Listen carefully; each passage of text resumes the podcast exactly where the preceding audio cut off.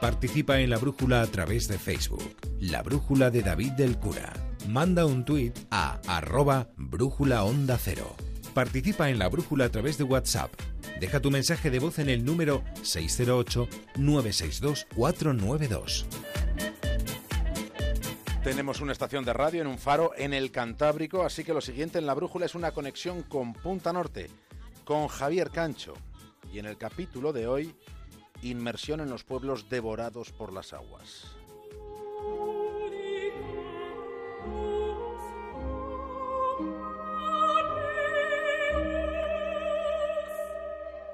Estuvo don Miguel de Unamuno en el entorno del lago de Sanabria en el verano de 1930. Estuvo recorriendo aquellos pueblos y tratando con sus gentes en ocasiones y a su modo. Después de aquellos días fue cuando Unamuno escribió San Manuel Bueno Mártir, y es en esa novela donde puede leerse un poema en el que se escondía un terrible presagio. Escribió Unamuno, servir de pasto a las truchas es amargo trago, se muere riba del lago al margen de nuestras luchas. Servir de pasto a las truchas es amargo trago, se muere riba del lago al margen de nuestras luchas. La resonancia de aquellos versos adquirió después proporciones catastróficas, después de 29 años de que fueran escritos. Fue en la madrugada del 9 de enero del año 1959. Aquella fue una noche de viento forajido. Hacía tal y como tocaba, hacía un frío rotundo. Podían escucharse en Ribadelago los rumores del invierno entreverados en la oscuridad interrumpiendo la quietud nocturna. En aquel pueblo aislado, a los pies de la peña de Trevinca, solo los insomnes y los de sueño ligero escucharon algo que desde el primer instante les pareció terrorífico. Fue un estruendo apocalíptico.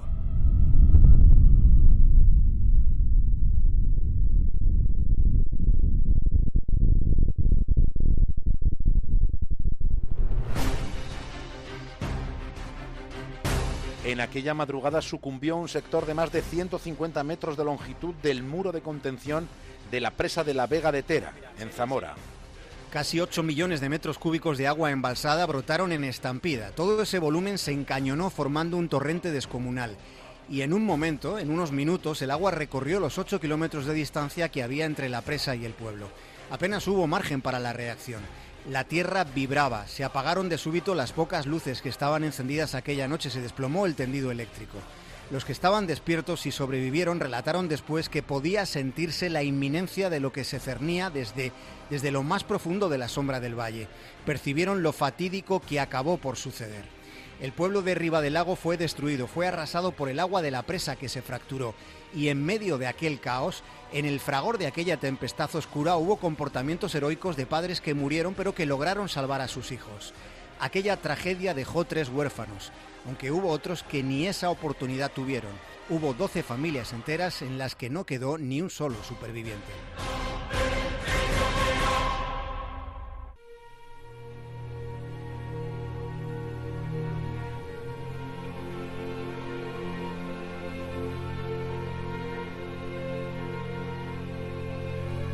En total se contabilizaron 144 muertes, cuyos cadáveres fueron a sumergirse al lago de Sanabria, que queda más abajo de donde estaba el pueblo. Solo se pudieron recuperar 32 cuerpos, por eso las entrañas del lago de Sanabria son una morgue submarina. Allí dentro quedaron para siempre las vidas de más de 100 vecinos que no tuvieron sepultura.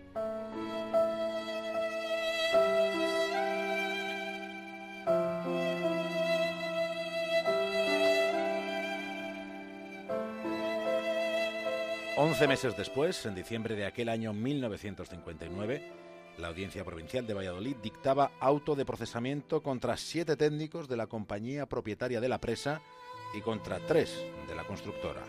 Cuando la presa se construyó, algunos vecinos de Ribadelago ya decían que se estaba escatimando cemento. Sin embargo, en aquel proceso, el informe pericial aseguraba que la presa estaba bien construida. Se señalaba que el error estuvo en la forma en la que fue concebida.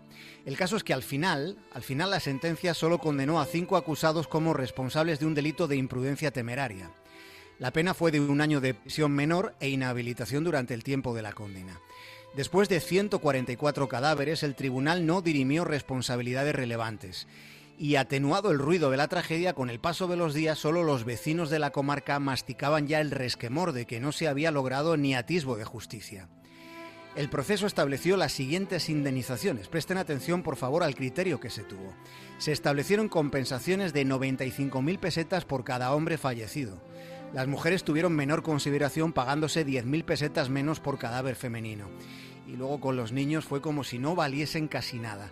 Fueron 25.000 pesetas por cada féretro de color blanco. Da la sensación de que aquella justicia, establecía la indemnización en función de lo que de lo que entonces se consideraba la capacidad productiva. Esa fue la justicia que hubo para aquellos que habían acabado en el fondo del lago de Sanabria, allí abajo, en las profundidades donde el fango se acumula.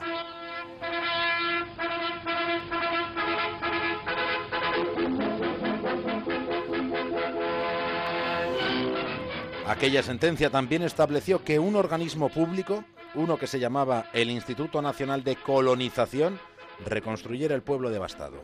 La reconstrucción se hizo cerca de donde estaban las ruinas del pueblo que se tragó el agua de la presa, y a ese pueblo nuevo se le puso el nombre de Riva del Lago de Franco, las primeras informaciones sobre lo ocurrido llegaban sin censura, pero después de que la BBC británica destacara la noticia, el régimen trató de controlar la información.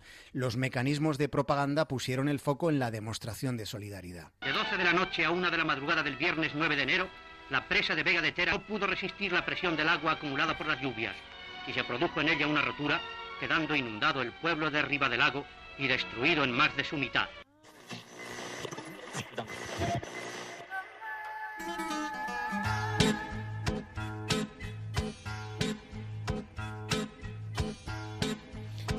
Fue al llegar la democracia cuando Ribadelago de Franco pasó a llamarse Ribadelago Nuevo. El cambio de nombre fue como el epílogo, pero aquellos acontecimientos tuvieron otros detalles que a continuación vamos a rescatar del olvido.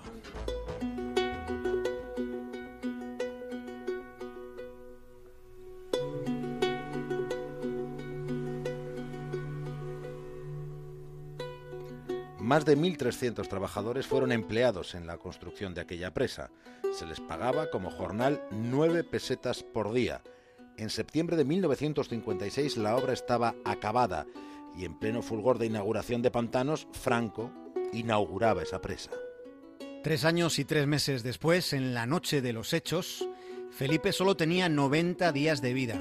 Su padre, que había quedado ciego en la construcción de la presa, su padre le sostuvo en brazos en lo más alto de la casa. Precisamente su madre había conseguido hacer un boquete en el tejado por el que pudo escapar su marido agarrando con sus fuertes brazos, agarrando y sosteniendo al pequeño Felipe. Ella se ahogó. Fue la última en intentar salir del pozo en el que se había convertido su casa. Las primeras labores de auxilio en Riva del Lago las hicieron miembros del puesto de la Guardia Civil de Pías. Consiguieron establecer comunicación con Zamora y avisar del desastre en el entorno de las 5 de la mañana, casi cuatro horas después de que todo esto hubiera ocurrido. Los supervivientes fueron evacuados por el Regimiento de Infantería de Zamora. Los supervivientes dicen que se pagaron cuatro perras gordas, ni siquiera lo poco que la sentencia estableció. Al fallecer familias enteras y al emigrar muchos de aquellos vecinos, parte de las indemnizaciones jamás se pagaron. También recuerdan que ya se había avisado de las grietas que había en los muros de la presa, pero nadie comprobó el riesgo.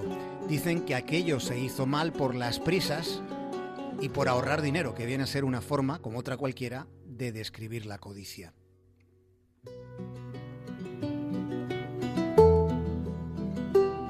Ya lo había escrito Unamuno 29 años antes. Servir de pasto a las truchas es amargo trago.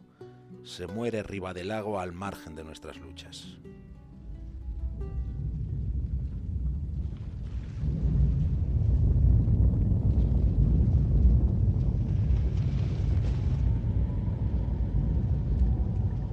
Antes de acabar el punta norte de hoy, aquí en la brújula, y pisando como hemos pisado el terreno de la provincia de Zamora, no queremos olvidarnos de la historia de otro pueblo, otro pueblo que ya no está. Argusino es un pueblo sumergido bajo las aguas del embalse de la Almendra.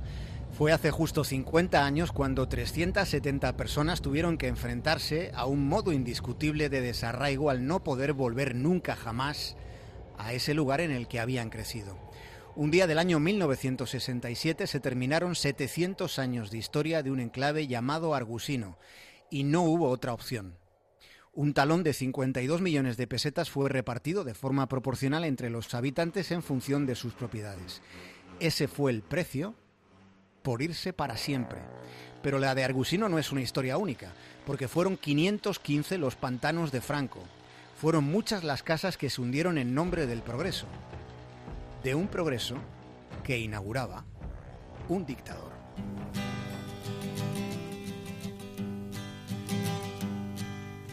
Busted flat in Baton Rouge, waiting for a train, and I was feeling near as faded as my jeans. Bobby thumbed a diesel down just before it rained and rode us all the way to New Orleans. I pulled my harpoon out of my dirty red bandana. Javier Cancho, hasta mañana. Un abrazo, David.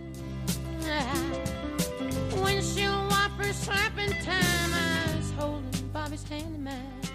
We sang every song that Javi knew. Freedom's just another word for nothing left to lose. Nothing. I mean, nothing, honey, if it ain't free. Yeah, feeling good was easy, love, when he sang the blues. You know, feeling good was good enough for me. Good enough for me and my Bobby,